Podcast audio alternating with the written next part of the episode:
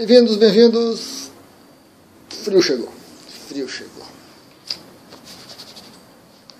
Solzinho tênue aqui, não dá pra nada. Vamos para um bate-papo nonsense? Nonsense, né? Sem sentido. Será? Será que é sem sentido? Pois é, pois é. Mas pega a pipoca, chazinho quente, suquinho gelado ali, aguinha para tomar, se acomode tranquilamente, né? E vamos aí, um bate-papo interessante. Tive, nas últimas semanas, eu diria, alguns momentos muito, muito intensos, muito intensos. Esse processo do despertar da gente, ele tem alguns momentos de pico, assim, que as coisas meio que aceleram, né? Depois para um pouquinho para a gente digerir, para a gente trabalhar. E aí eu tive alguns momentos assim. Foram momentos difíceis, ah, foram complicados. Ainda muitas ilusões, ainda muito apego a estas ilusões, né? foram construídas com tanto carinho, com tanto cuidado ao longo da vida, e ao longo da vida foram sendo solapadas, foram sendo tirados alguns pontos aqui e ali, daqui a pouco elas começam a ruir, a gente não quer ruir, a gente se agarra nelas para que elas não, não venham a ruir ainda. Quem sabe, quem sabe, e aí o processo fica intenso. Mas, vamos começar, né? É um ponto que eu vi.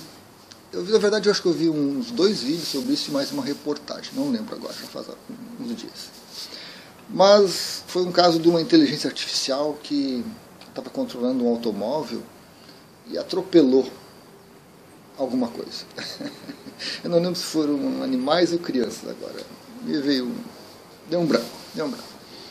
Mas é interessante. Por quê? Por quê? Vamos imaginar a situação. A seguinte situação. Sozinho, sozinho, sozinho. Um automóvel né, autônomo, um automóvel controlado por uma inteligência artificial. Já tem vários circulando por aí. Vem vindo por uma rua e se depara com uma criança na frente.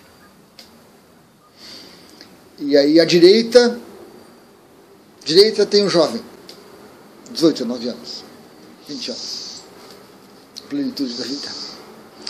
E à esquerda tem um idoso, 65, 70 anos. E a inteligência artificial tem que decidir para que lado ela vai. Ela não vai conseguir frear, ela desvia para um lado ou para o outro, né? E aí, como é que fica? Essa questão vem atormentando aí cientistas, pesquisadores, estudiosos, filósofos há muitos anos, muitos anos mesmo, décadas, mais do que isso até. Né? Como que um robô vai decidir, né? Situação difícil, situação complicada.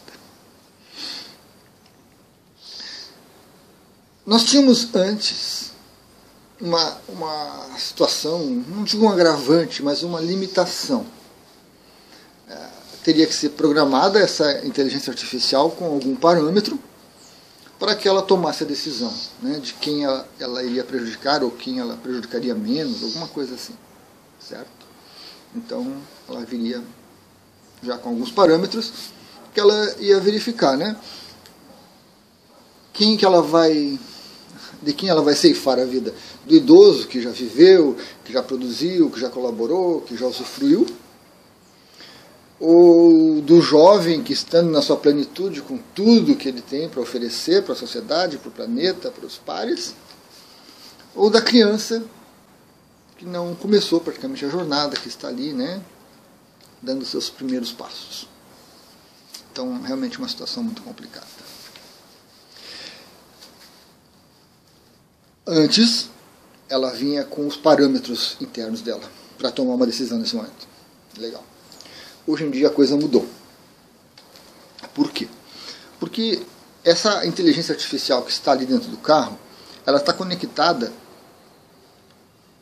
à internet, à rede global do planeta. Né? Servidores, servidores, servidores, bancos de dados, muitas informações.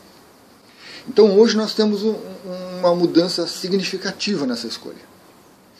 Porque rapidamente, e, e, e, e, o que a internet oferece, o que a, os servidores né, quânticos por aí oferecem a velocidade, a rapidez, aquela inteligência artificial naquele carro, ela acessaria os bancos de dados mundiais e ela teria um histórico da criança.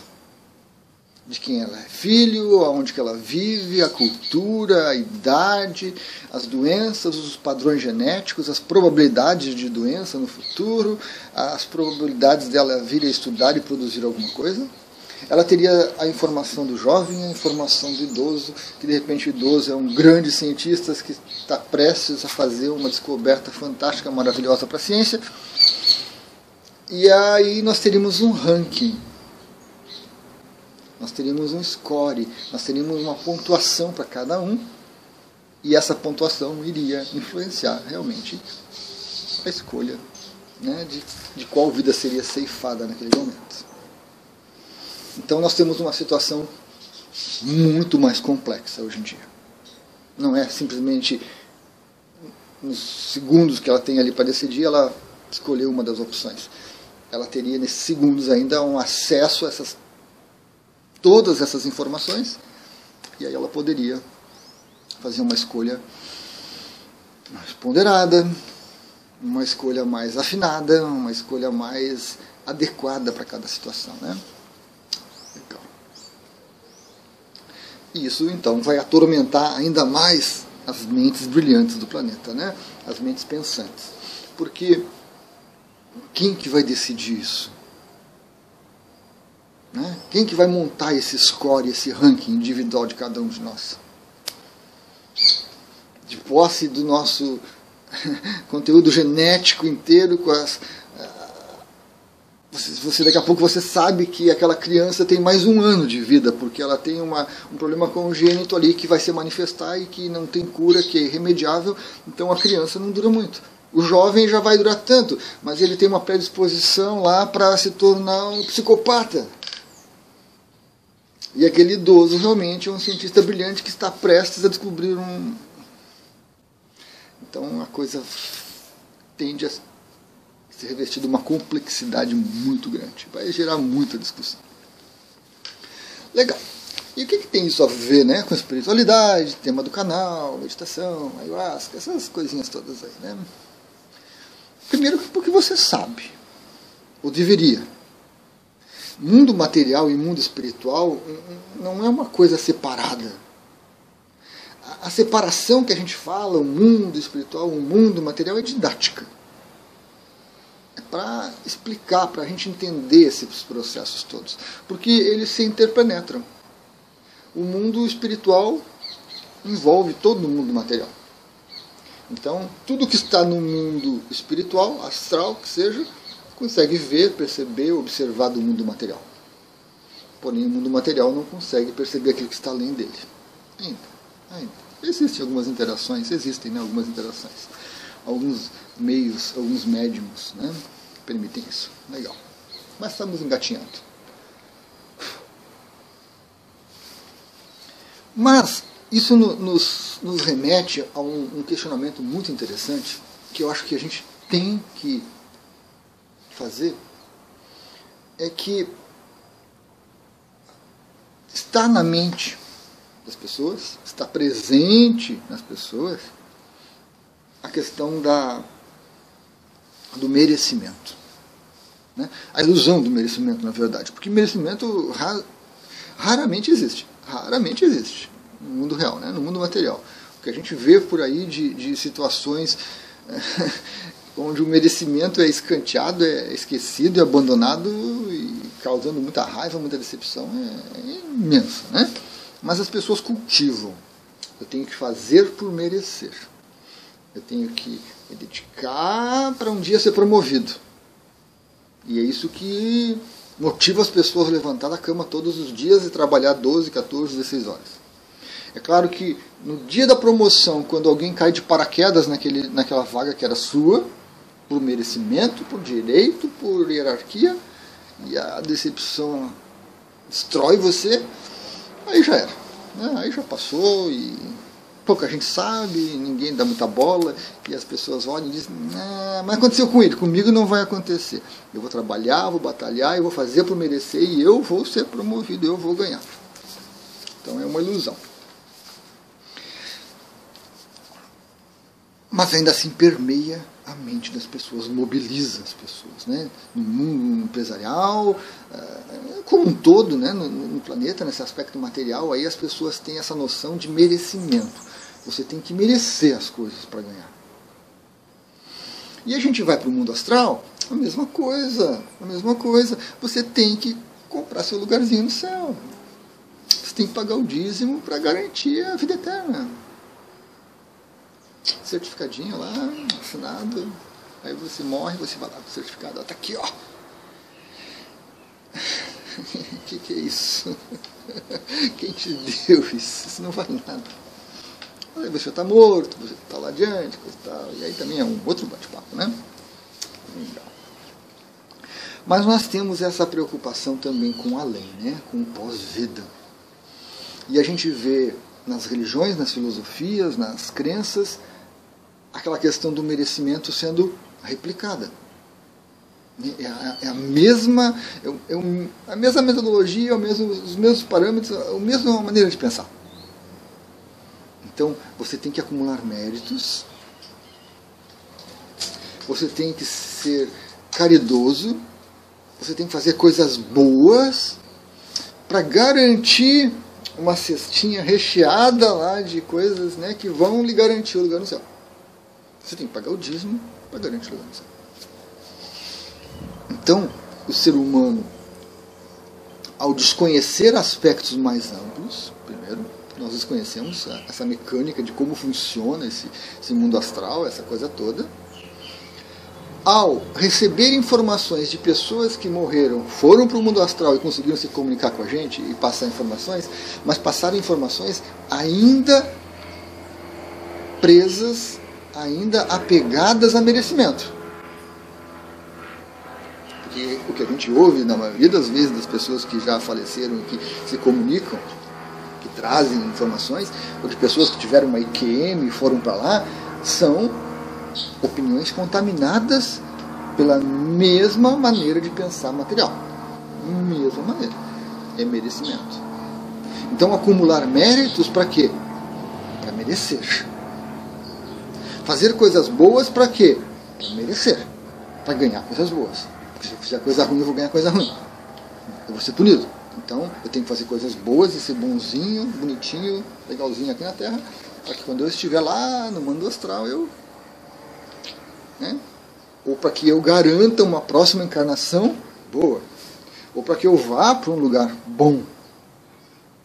Apesar de que a gente tem algumas linhas dissonantes isso aí, mas que é, são olhadas assim com certo desprezo, com certo. Não, não é bem assim, você está enganado. Né? Mas aí, quem que está contabilizando os méritos? Quem que está contabilizando a sua compaixão, os seus bons atos, as suas boas ações? Quem está contabilizando as vezes que você se recolheu e você assumiu uma, uma, uma coisa pesada, difícil para que o outro fosse feliz? Que ninguém ficou sabendo. Estranho, né? Ninguém ficou sabendo, mas foi você. Quem que contabiliza isso? No caso da inteligência artificial, nós temos um computador, ou vários computadores aí, espalhados, servidores espalhados pelo planeta todo, se comunicando numa velocidade inimaginável, que vão trocando informação.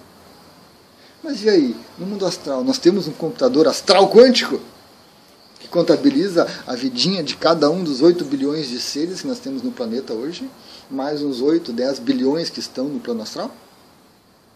mais uns 4, 5 bilhões que ficam entrando e saindo, vindo de outras dimensões, de outros planetas, de outros universos. Então, não só um computador quântico universal deste universo, mas que uma rede comunicando todos os universos existentes. Loucura, né? Loucura, uma coisa dessas, né? Como é que funciona isso, né?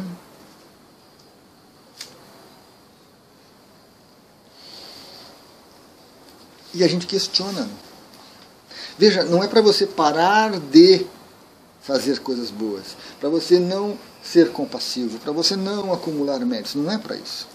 É para você questionar o quanto nós nos apegamos a essa mecânica, a essa maneira de pensar. Para a gente tentar entender como é que isso funciona, porque se a gente não entender, não vai dar certo. A nossa mente não vai conseguir se enganjar nesse processo. Ela vai fazer, mas vai fazer por interesse. E se você faz por interesse pessoal, egoístico, será que vale tanto quanto se você fizer de uma maneira desprendida? Né? Sem esperar lucros, futuros? Será? Porque nós temos algumas coisas dissonantes. Nós temos, por exemplo, no Japão, a cultura do Buda Amitabha e a terra pura do Buda Amitabha, onde diz que, disse que, dizemos que, dizem que, se você pedir para o Buda,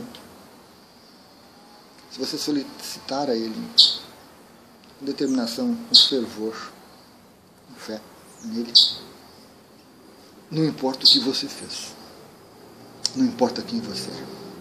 Não importam méritos ou deméritos, não importam ações boas ou não boas, não importa karma ruim ou karma bom você vai para a terra pura do Buda.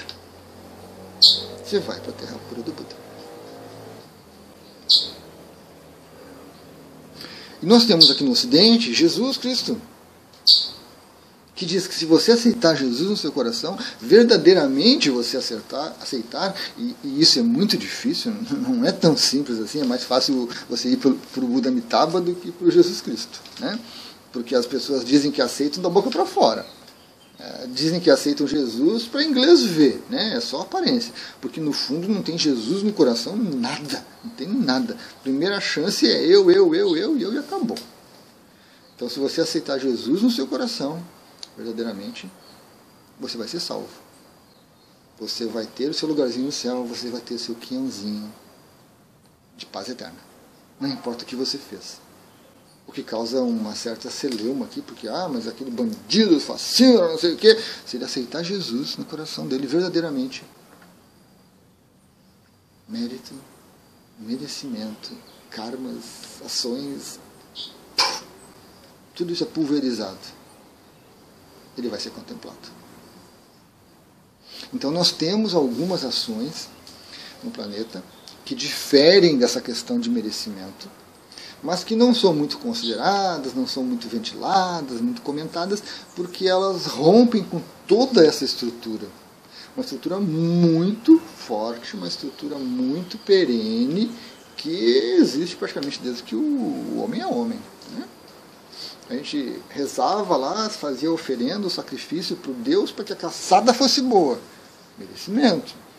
Então isso é, é algo primitivo no ser humano, tá, tá dentro da gente assim de uma maneira não adianta se você concorda ou não concorda, você gosta ou não gosta, você aceita ou você não aceita, faz parte do ser humano. E para toda a nossa vida e para todas as projeções de vida que nós fazemos, nós levamos merecimento. Os seres que estão nas altas esferas celestiais, governando e conduzindo e decidindo, merecem, senão não estariam lá merecem, senão não estariam lá. Então isso é natural para a gente. As religiões, as crenças, é, essas visões todas se embasam nisso. Mas quem está contabilizando? Quem está contando os bons e os maus? As ações boas, mas ações boas com motivações erradas. Tem que ter um peso. Ações boas com motivações boas, que tem que ter um peso. Ações boas sem motivação nenhuma, que tem que ter um peso. E será que a ação é boa só nos primeiros 15 minutos? Você lá, vai lá e salva uma pessoa que ia ser atropelada. Você puxa ela pela manga da camisa e ela não é atropelada. Muito obrigado, muito obrigado, muito obrigado. Selfies, Instagram, blá, blá, jornais, não sei o quê pessoa sai dali, aquela pessoa é um psicopata louco que está criando uma bomba biológica que vai matar milhões. E você acabou de salvar aquela pessoa. Que maravilha! Você foi condecorado por salvar uma pessoa que vai matar bilhões. Então, é, você tem um mérito naquela sua ação? Que mérito você tem naquela sua ação? E se você descobre que a pessoa que você salvou causou. Né? Não vamos nem entrar em bomba biológica, milhões, mas a pessoa entra no carro, sai dali e atropela cinco. que mérito você tem ao salvar alguém que atropelou cinco? Porque se você não tivesse atropelado ela, morria só ela. Aqueles cinco lá estavam incólumes. Então, será que é, é uma regra de 15 minutos só? Mas e aí? Você faz um bem para alguém hoje? E a pessoa vira um bandido, causa um mal terrível para muitas pessoas. E lá adiante, 40 anos depois, essa pessoa desperta, essa pessoa quase se ilumina, repara o mal que ela fez e beneficia milhões, centenas, dezenas, que seja. Chega de megalomania, né, Luiz? Chega de megalomania. E aí? Como é que fica? Mas essa minha ação aqui só vale por 15 minutos. 40 anos depois, esse ser aqui maligno hoje era um santo. E eu não ganho nada com isso. Como é que contabiliza tudo isso? Bom, aí tem a visão de que Deus é um garçom. Né? Deus está aí no universo só para ficar contando lá o que você fez, não fez, pesando, anotando, marcando. Deus é o computador que está acompanhando sua vida toda, que sabe tudo sobre você. Deus mantém os arquivos acásticos, onde está tudo, a sua vida, as suas vidas e tudo mais. Tem algo de estranho nisso, né? Tem, tem alguma coisa que não fecha, né? Tem alguma coisa que não bate. Se a gente se voltar para essa visão do Amitabha ou do Jesus, nós vamos enfrentar milênios de desenvolvimento humano com essa questão extremamente arraigada de merecimento. Nós vamos enfrentar crenças, ideias, conceitos muito fortes, muito embasados, muito ilusórios de méritos, merecimento.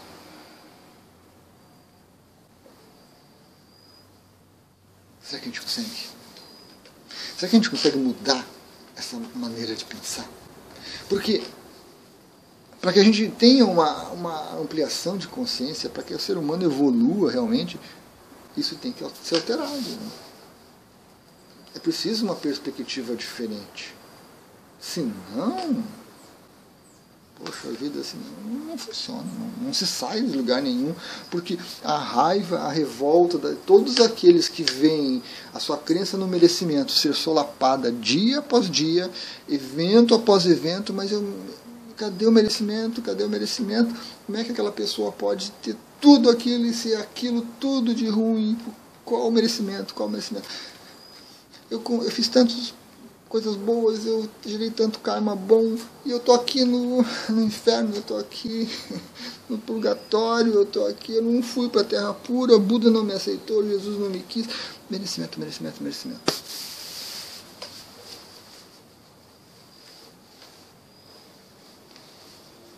Você sai na rua, esquece o guarda-chuva e cai uma chuva terrível, torrencial. Você sai todo mundo. Eu não mereço isso, Deus. Deus, eu não mereço. Eu sou uma pessoa boa. Como é que eu, como é que eu tomo esse banho de chuva? Como é que eu estou aqui pegando uma gripe, uma covid? Meu Deus. Eu sou tão bonzinho, eu sou tão bonzinho, só me acontece merda na minha vida. Só dou bola fora, eu só fico pagando, pagando. Ah, seu karma passado, você está limpando seu karma passado. Visão equivocada de karma. Karma não são as ações do passado que você tem que pagar. A karma é ação e reação. Puro e simples. Acabou. Puro e simples. Ah, você faz uma coisa, vai resultar em algo. Coisas boas, coisas não boas e assim por diante. Coisas mais ou menos. Aí nós temos, dentro dessa visão de merecimento, que distorce o karma e diz que você tem que pagar para que você possa merecer, nos pega de novo. Quanta gente está presa na noção errada de karma, que é para pagar, que está pagando vidas passadas, está pagando vidas passadas, estamos sempre pagando. A gente já nasce devendo, faz um monte de merda na vida porque é natural, nossa ignorância, nossa incompetência, nossa inaptidão, a nossa falta de visão. Nós fazemos um monte de coisa e a gente sai devendo mais ainda. A gente mal e mal consegue reparar as que nós fizemos nessa vida, que dirá as de 500 outras. Nada disso bate. Nada disso tem coerência. Por isso que tantos preferem desprezar a ideia de karma, a ideia de vidas passadas, porque simplesmente isso não sobrevive a uma análise racional. Agora, independente da ciência dizer que sim, que não, independente da cultura, da filosofia dizer que sim, que não, como que você vê tudo isso? Como você interage em tudo isso? O quanto está arraigado dentro de você esses conceitos? De que karma é para ser pago. De que merecimento é tudo que existe. Que eu tenho que acumular méritos. Que eu tenho que fazer coisas boas. Que eu tenho que ajudar ao próximo. Que eu tenho que fazer caridade. Que eu tenho que ser compassivo. Que eu tenho que amar. Tem, tem. Já tem um vídeo, né? Ditadura da bondade. Mas a gente tem que ponderar sobre isso. Ao menos ponderar e, e, e começar a considerar essas coisas, porque um dia desses esse edifício vai ruir. Vai ruir internamente, primeiro. Um aqui, outro ali, outro ali, e isso vai se espalhando, se espalhando, até que isso vai tomar uma proporção razoável para que haja uma mudança de consciência. Uma mudança de consciência que vai nos dizer que não funciona assim. Que dessa forma não é coerente. Que Deus não é um garçom. Nem contabilista. que Deus não está tomando notas. Que Deus, na verdade, não está nem um pouquinho preocupado com as coisas boas ou ruins que Luiz Felipe faz aqui. Como que você olha para isso? Como que você olha para o seu passado, para trás, assim, na sua vidinha, e, e fica preso nas coisas ruins que você fez? Nas coisas que, naquele momento do passado, ah, em 1970, o Luiz Felipe fez uma escolha na vida dele, tomou uma decisão. Era melhor que ele podia, era melhor que ele conseguia. Mas eu olhando para trás, 2023, olhando lá para 1970, que merda que tu fez, Luiz! Mas que porcaria de decisão que tu tomou, rapaz! O que, que tu tinha na cabeça? Tu é um inútil, seu idiota! Seu burro, seu estúpido, como é que tu fez essa escolha? Não era isso, não era isso, como é que tu fez isso? E aí eu fico martirizando e eu crio meu inferno particular. Porque eu vou passar meses, anos me martirizando porque eu lá em 1970 eu tomei uma decisão na minha vida que foi pavorosa, foi pavorosa.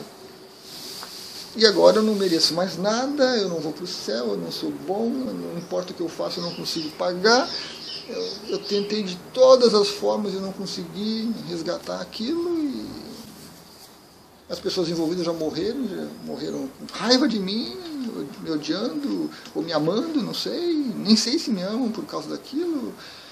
E aí? O, o impacto inconsciente na vida da gente é imenso. O impacto inconsciente é imenso. E quando a gente pensa, a gente cai nesse loop de, de condenação. E quando a gente pensa, a gente não encontra racionalidade nisso.